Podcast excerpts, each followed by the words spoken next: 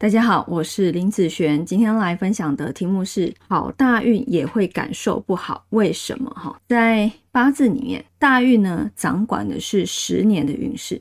虽然很多人都很重视大运，但是大运对我来讲，它是一个大方向来去看。一个好的大运，确实它会发生一些不错的事情；那一个不好的大运，也确实它会发生一些不好的事。啊，在一个好大运里面，你有没有遇过大好也在那个大运里，大坏也在那个大运里，同一柱大运哦？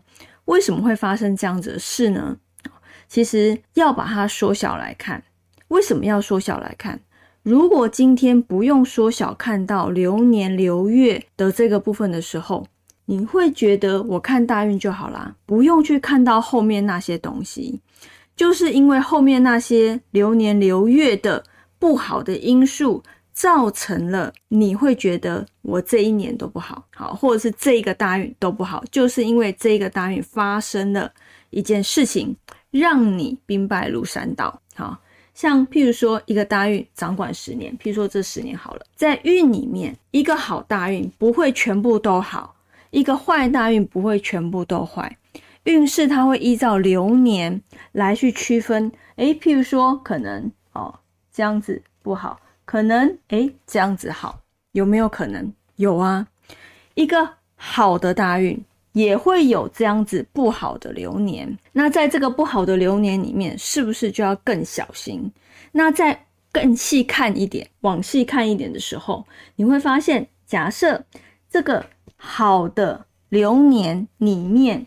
十二个月份，如果我们来看流月的时候，十二个月，好，十二个月里面也有，譬如说可能三到四个月，啊，它是属于不好的时间，其他的月份都还算是不错。为什么一定要看到月份呢？如果今天流年它就可以决定百分之一百的时候，我们其实不用看到流月，就是因为最近我有又印证了一个八字，哈，这个客人。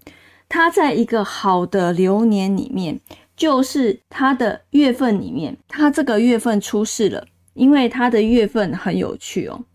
当他日主受克的时候，同时也发生食伤受伤，那他印证的是什么事呢？他就住院、车祸，遇到一些来骗的人，好，所以他就觉得这一年都不好，但是。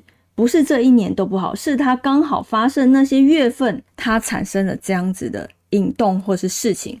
这个呢，也可以叫做应期，好应期的部分。所以为什么一定要看到流月，就是这个样子？一个大的好大运有没有坏流年？有一个好的流年有没有坏的流月？也有。好，所以就是你知道人家讲人生不如意十之八九，好就是这样。十之八九，哎，好，八九都不好，哦，步步为营，步步小心呐，好，因为好的时间，其实你可以一直都赚钱，但是只要一住不好的时间，一个流年不好就好了，一个流年不好，就算你前面全部都是赚钱的流年好了，一个不好的流年有没有可能就叠在这边变成负债？只要一年的时间就够了。好，那以上这个影片就分享给大家以及我的学生，我们下次见喽，拜拜。